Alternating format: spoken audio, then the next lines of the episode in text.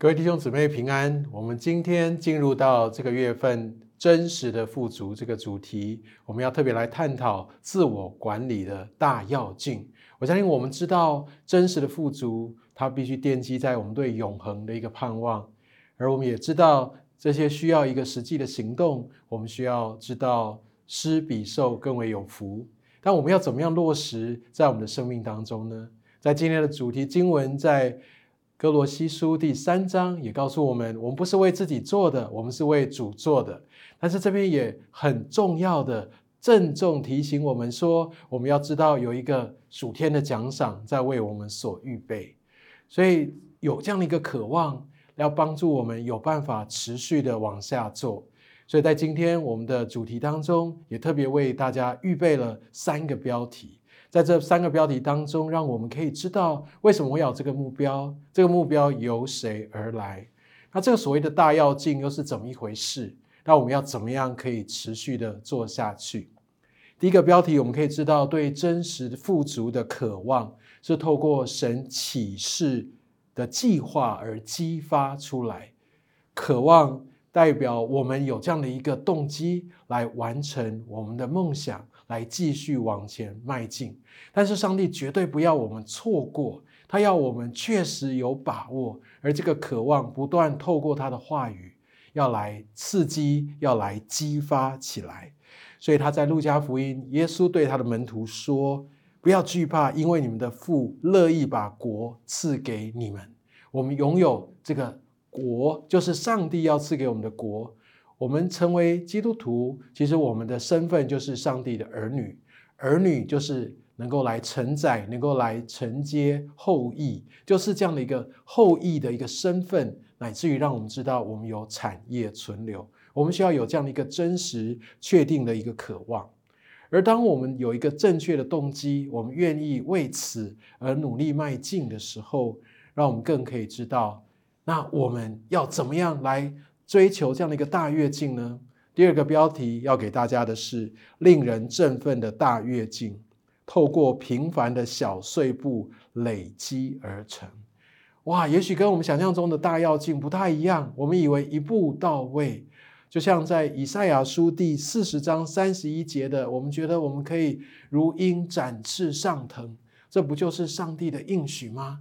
但是在这段经文也同时告诉我们要奔跑。要行走，往往上帝要带领我们往一个高远的一个目标，我们觉得要经历极大的一个突破，我们需要扎扎实实、脚踏实地的来经历。在这过程当中，我们需要来不断的来经历神，在我们所在的处境里面，我们必须明白每一个处境都有它的道理。而这每一个处境，都是上帝为着要我们可以达到那个为我们预备丰盛的国度，都必须是有的，它都是必经之路的，而且没有捷径，它都必须一一累积而来。所以乃至于我们要一步一步走下去，但有些时候我们会觉得我很累，失去盼望，那我们应该怎么办？其实上帝他都知道。他也为我们预备，而且他预备的不只是动力的来源，不是那种一般般的燃料。燃料就像车子需要加油、需要充电，但是只要跑一段里程，它就要还是要回去补充。但是上帝赐下的是能源，能源是蕴藏在我们生命当中的，是要开采出来的。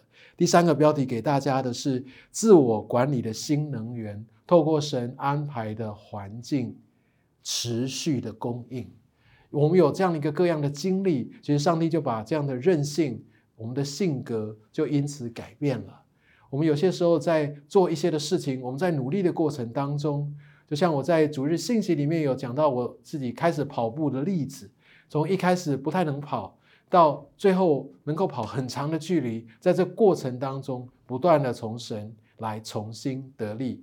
在我高铁通勤的日子里。也因为没有错过教会的服饰，紧紧连接于神，让我知道那真实的能量、那个能源、那个动力的来源是出自于上帝。所以，我想在今天的呃主题当中，我们再一次来思想，让我们可以清楚明白，自我管理不是为了自己，也不是用自己的力量，乃是靠着主紧紧的抓住我们的神。它会是我们真实的满足。而即使透过很多很多的小碎步，一些不容易的过程，但他的应许要让我们展翅上腾，要我们最后达到那个大要境的那个最后的目的，这是千真万确的。也盼望今天的信息能够真实的来眺望带领你，不要轻忽上帝现在给你的培育的环境，他为了要来建造你。愿上帝祝福你。